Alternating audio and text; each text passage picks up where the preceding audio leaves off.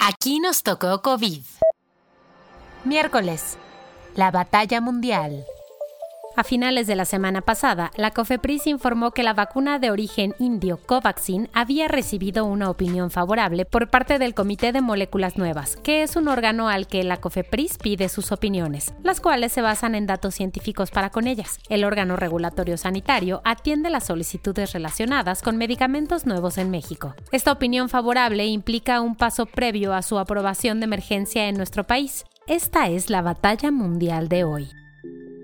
En enero de este año, la India comenzó a inmunizar a su población con una vacuna fabricada dentro de su país, pero esta campaña se inició sin haber presentado los datos que respaldarían que la vacuna es efectiva y que tampoco habría efectos adversos o dañinos para las personas que la recibirían. La polémica escaló a niveles políticos, pues el primer ministro Narendra Modi y parte de su gabinete se fotografiaron aplicándose la vacuna para probar que era efectiva. Acompañado de este acto, Modi también aseveró que esta vacuna era la prueba de que India ya es una potencia mundial en cuanto a desarrollo de este tipo de fármacos.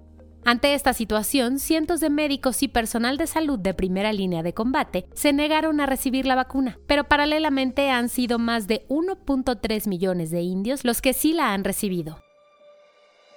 A dos meses de distancia, el fabricante de la vacuna, el laboratorio indio Bharat Biotech, informó sobre los primeros resultados de su estudio clínico de fase 3, que dice que la efectividad de su vacuna es de 81%.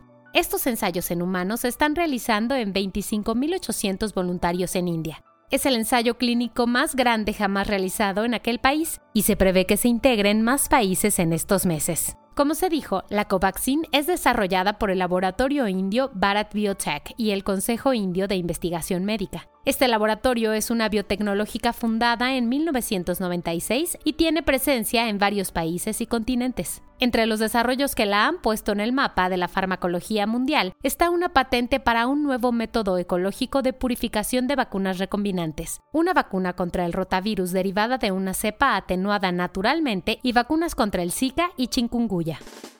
De acuerdo con los planes de Bharat Biotech, se producirán 700 millones de dosis para finales de este año. La Covaxin no requiere ultraenfriamiento, pues puede mantenerse viva y estable entre los 2 y 8 grados centígrados.